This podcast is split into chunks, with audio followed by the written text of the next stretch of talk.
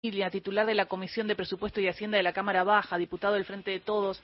Carlos, ¿cómo estás? Buen día. Acá Carlos Ulanovsky, Gisela Busaniche y equipo te saludan. Hola, ¿cómo les va? A, todos un saludo, afectuoso abrazo. Te llamábamos para que nos cuentes un poco el proyecto de ley de blanqueo y por qué la necesidad de blanqueo y esta y esta cifra que dijiste, ¿no? Que hay un PBI sin declarar afuera del sistema argentino y qué importante sería que estuviera eh, declarado y sea parte. Pero la verdad es primero de septiembre de 2023, hace un año intentaron matar a Cristina Fernández de Kirchner y me gustaría tu reflexión en este día, Carlos. Bueno, a ver. Eh yo soy presidente de un partido, el Partido Solidario, que hace un rato sacamos un comunicado con la firma mía y de Juan Carlos Junio, que es el secretario general, donde justamente nos referimos a, a esto y a todo lo que significa. Ustedes estaban hablando con toda lógica de cómo es tratado el tema en, en, los grandes medios. Yo diría, bueno, todo el tiempo fue tratado de la misma manera, así que no tendría, no es una novedad. Este, casi Clarín eh, lo ningunea diciendo la justicia dijo que no pasó nada y, sigue la teoría de los loquitos. Mm. Este, y bueno, es así, ¿qué vamos a decir? Eh, la bala que no salió y el fallo que sí saldrá, tituló Clarín en aquel momento, así que en definitiva uno podría decir que no es más que ser consecuentes con, con la forma de encarar el tema o, la posición al respecto. Y, qué sé yo, más allá de todo, efectivamente, eh, ese intento de magnicidio fue la culminación de todo un proceso, porque no hay que olvidarse de las orcas, de, de las bolsas mortuorias, de las antorchas sobre la Casa Rosada, de, de, la de la guillotina, del asedio en el Patria, de, la casa del departamento de Cristina, de todo ese clima este, que se fue creando y que, tiene su punto culminante en, el intento de magnicidio, que en definitiva uno tendría que decir de manera brutal, falló por una falla técnica, pero desde el punto de vista de conceptual, este, la intención fue clarita, alguien apretó el gatillo. Este, es, terrible. Es fuerte recordar eh, eh, ese momento. Hoy va a haber también actos recordatorios y también todavía una deuda, ¿no? En un ratito vamos a hablar con nuestro compañero Néstor Espósito para que nos cuente un poco eh, cómo avanzó, pero hay una intención, clara intención de no avanzar y de que quede, lo, como vos decís, Carlos, en los loquitos y no investigar la pista Milman, ¿no? Una pista que es muy importante. Está lleno de, claro, de cosas así.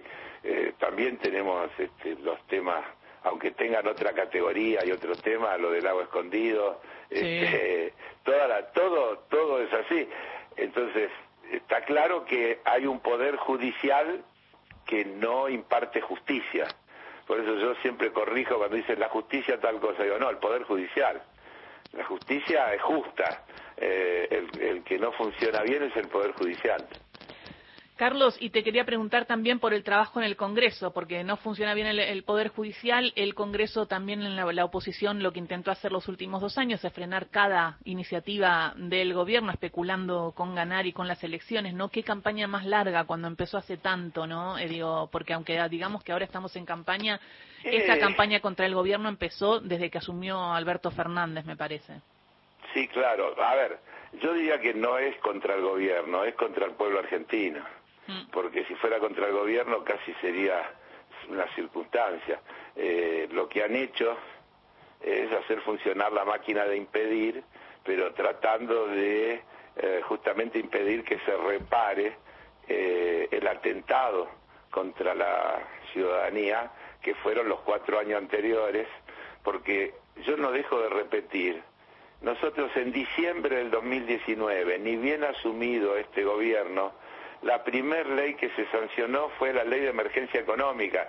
La Argentina estaba en emergencia económica antes de la pandemia y la pandemia que había sufrido la Argentina fue la pandemia neoliberal, los cuatro años de gestión de Mauricio Macri, que generaron ese endeudamiento brutal, esa destrucción de empleo, de cierre de empresas, de debilitamiento de los sistemas de salud, de, de educación, de ciencia y tecnología hicieron bolsa todo. Este, si no hicieron más porque no tuvieron más tiempo, diría yo. Mm. Este, fueron contra el sistema previsional, no pudieron, algunas cosas no les salieron, pero fueron contra todo. Entonces, el, el gobierno que asume en diciembre del 2019 encuentra un país devastado y inmediatamente tenemos la segunda pandemia, la sanitaria y todo lo demás lo que sabemos. Pero hoy yo le digo a cualquiera cuando hacemos ese análisis, a pesar de la herencia y a pesar de todo lo que pasó, ponele a la Argentina 20 mil millones de dólares más de una cosecha normal y los ingresos por retenciones de esos 20 mil millones y el 2023 hubiera sido un año aceptable para la Argentina. No te digo que habría sido pum para arriba ni tirar manteca al techo, pero hubiera sido un año aceptable. Es decir, este, se han hecho un montón de cambios de fondo eh, que tienen que ver con ir ordenando cuestiones fundamentales. Eh, no es un dato menor eh, el cambio de la ecuación energética, las inversiones que se están haciendo. y todo eso ¿Y crees que, el año el año que viene va a ser un buen año si no hay sequía, no? En ese sentido. El año que viene va a ser un buen año si no lo agarran estos tipos. Mm. Este, sequía pareciera que no va a haber porque el tiempo es ahora y está lloviendo aparentemente razonable y ahora es cuando se siembra y este pareciera que el año que viene desde ese punto de vista está asegurado, pero también está asegurado que no vamos a tener que importar este gas y que eso va a permitirnos ahorrar un montón de divisas y bajar además el precio para aliviar tanto a la familia como a las pymes el costo que tiene la energía. Hay montones de cosas en marcha, se han hecho este, cambios importantísimos que tienen que sedimentar.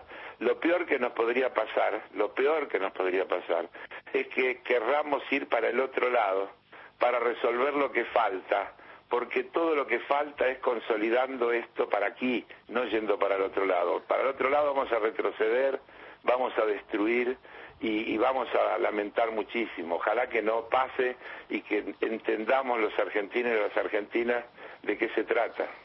Habla Carlos Heller, titular de la Comisión de Presupuesto y Hacienda de Diputados, y también trataste el tema del blanqueo. Hay una información que se está pasando entre Argentina y Estados Unidos que tiene que ver con las cuentas de argentinos y argentinas que están en el exterior pero no declaradas.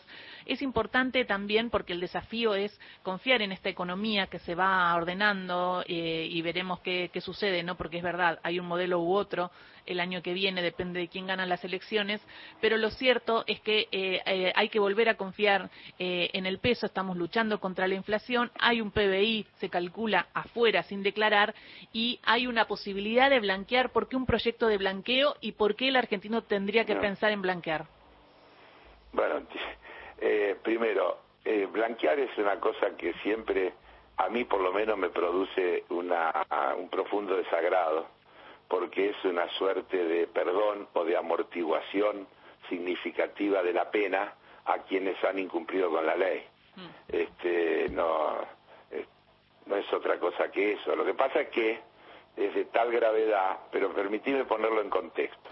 La Argentina viene trabajando desde hace años para firmar convenios con distintos países para eh, intercambiar información a los efectos de poder eh, limitar al máximo y en lo posible eliminar uno de los flagelos que hemos sufrido permanentemente, que es la fuga de capitales.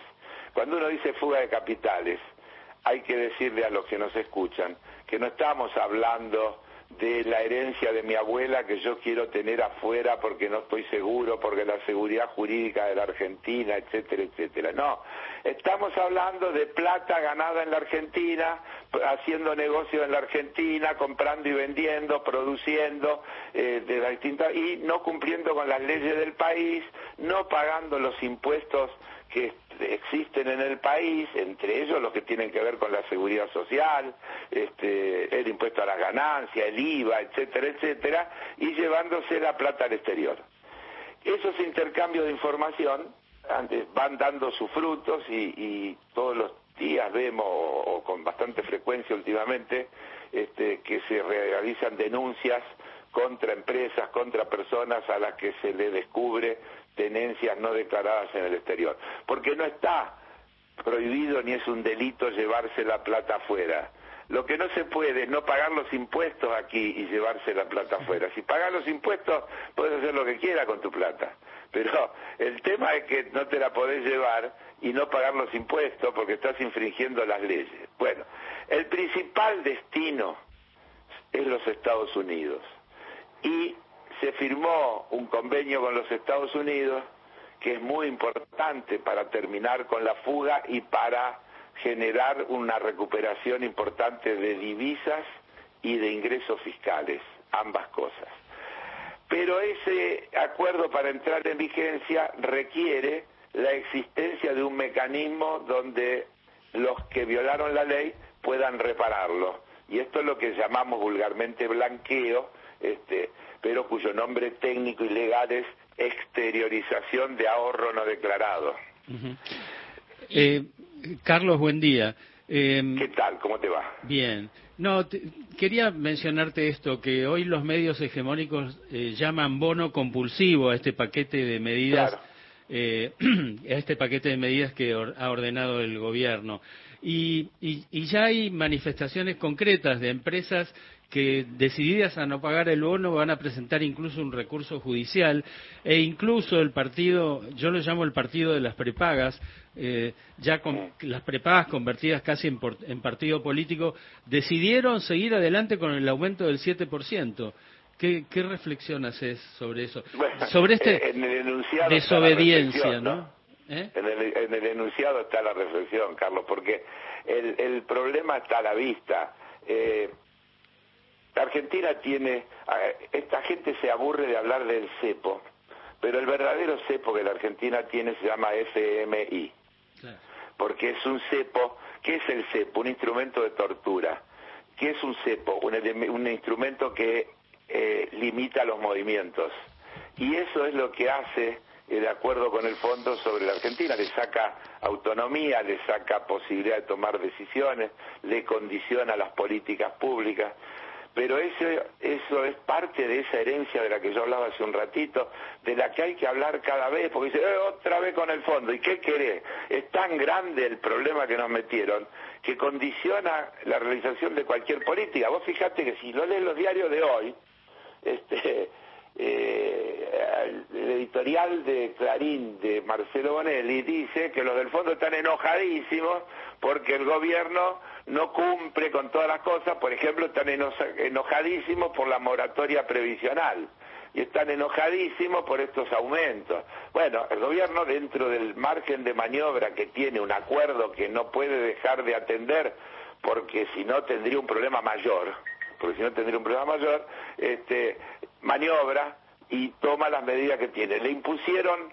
una devaluación que se quiso eh, plantear originalmente del 100%, no es un número casual, 100% es la brecha con el dólar ilegal, mm. es lo que siempre quisieron. Eh, para ellos el valor real del dólar es el del dólar ilegal y entonces lo que quieren es llevarlo a ese nivel. La realidad es que vos devaluás como se evalúa un 22% y el ilegal sube otra vez lo mismo, porque no tiene nada que ver con el, con el precio, con el valor real, es especulación pura. Pero volviendo, entonces... Pero Carlos, eh, son, las, son, las diez y media, me tengo que ir al informativo, ¿me esperás cuatro minutos y...? Te espero cuatro minutos Gracias, Carlos. Nacional Noticias. El país en una sola radio.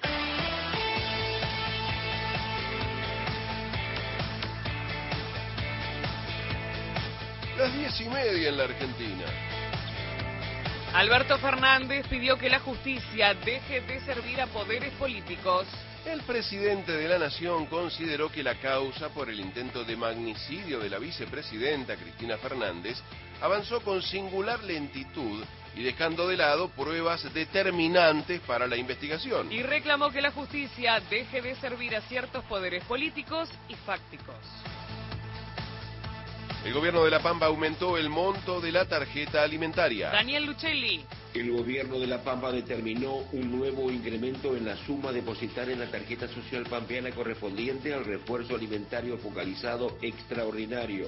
Será de 20 mil pesos y beneficia mayoritariamente a niños, niñas, adolescentes y personas mayores. El monto adicional dependerá de la composición del grupo social integrado al programa. Alcanzará a niños, niñas y adolescentes menores de 18 años integrantes de familias de bajos recursos que no son alcanzados por programas nacionales. En el caso de las personas mayores, los 20 mil pesos se otorga a cada núcleo familiar. El monto será de uso exclusivo para la adquisición de alimentos. Daniel Lucelli, Radio Nacional Santa Rosa. Deportes. Damián Zárate. Están confirmados los últimos cuatro partidos de octavos de final de la Copa Argentina. El miércoles 6, 21 a 10, Estudiantes de Río Cuarto con Defensa y Justicia. El sábado 9 habrá dos juegos, 15-15, Estudiantes contra Independiente, 20-10, Racing y Lacan. Y el domingo 10 de septiembre, 17-30 horas, Boca al Mar. Tránsito. Romina Wiener. Se habilitó la circulación con demoras en la autopista Perito Moreno luego de que una persona se descompensara. Tuvo que descender el helicóptero sanitario del SAME. Ocurrió a la altura del peaje en sentido a provincia. En el lugar quedan las demoras. Además, se liberó el choque en Avenida General Paz, kilómetro 12, en sentido a Lugones. Y tránsito cargado en la autopista Buenos Aires-La Plata desde Osu hacia el Bajo Porteño. En la provincia de Neuquén se debe transitar con precaución en el camino de los Siete Lagos. Está habilitado al tránsito entre Villa Miliquina y Traful solo para vehículos livianos, transporte pesados restringido. Trenes subte y premetro operan a horario, informó Romina Wiener para Radio Nacional. Datos del tiempo. En Santa Rosa, capital de La Pampa, temperatura 10 grados 5 décimos, humedad 49%, el cielo está nublado. En la ciudad de Buenos Aires la temperatura 16 grados 6 décimas, la humedad es 63%, cielo parcialmente nublado. Informó la radio pública en todo el país. Más info en radionacional.com.ar.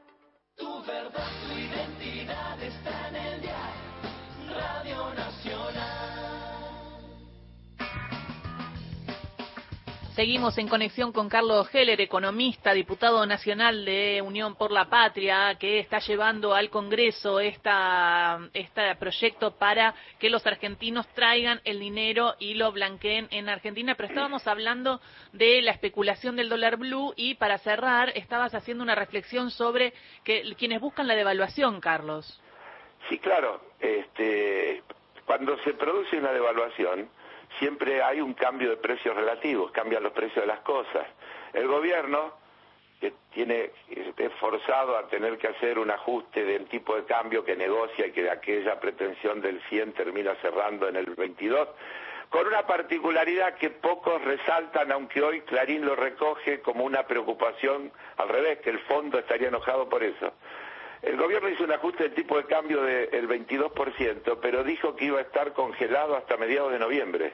Sí. Lo cual establece una certeza desde el punto de vista de la influencia del tipo de cambio en los precios, que debería servir como un ancla, porque uno de los argumentos que se utilizan permanentemente es que los precios suben por expectativa. Bueno, si el, el tipo de cambio está anclado, no habría razón de que suba, por lo menos por la influencia del tipo de cambio. Este, y inmediatamente además el gobierno adopta una serie de medidas tendientes a morigerar los efectos sobre la gente de esa medida que tuvo que tomar en el marco del cepo que le impone el Fondo Monetario. Y entonces dispone esa serie de medidas, porque no es solo los dos, treinta mil pesos, es el aumento del bono a los jubilados, es este, las facilidades para los monotributistas, es el crédito para las personas a una tasa bajísima para regularizar eh, situaciones. Son 12 medidas que es un verdadero paquete de medidas, todos con un mismo sentido que es llevarle alivio a la base de la pirámide social. Y eso es lo que hay que entender, que esa es la, la, responsabilidad y la función del gobierno que trata de cumplir, y que desde el otro lado resisten, y yo diría, bueno, ciudadanos y ciudadanas del país, imaginen si resisten esto lo que harán si hay un gobierno que efectivamente quiere ir para el otro lado. Clarísimo, Carlos. Eh, cambiando eh, de tema y ya vamos entonces a tener más información a medida que pasen las semanas con el proyecto de ley de blanqueo y vamos a seguir el tema muy de cerca desde Radio Nacional. Acá en esta mesa hay eh, miembros de Racing y se llaman la Unión Latinoamericana Académica, la ULA. el presidente es Carlos Ulanovsky, que saluda y felicita a Carlos Heller, caracterizado hincha de boca, ex vicepresidente del club, por el triunfo el miércoles, Carlos se agradece profundamente y supongo que ahora, como Boca es el único equipo argentino en la Libertadores, todos seremos hincha de Boca. Bueno, lo vamos a pensar, Carlos.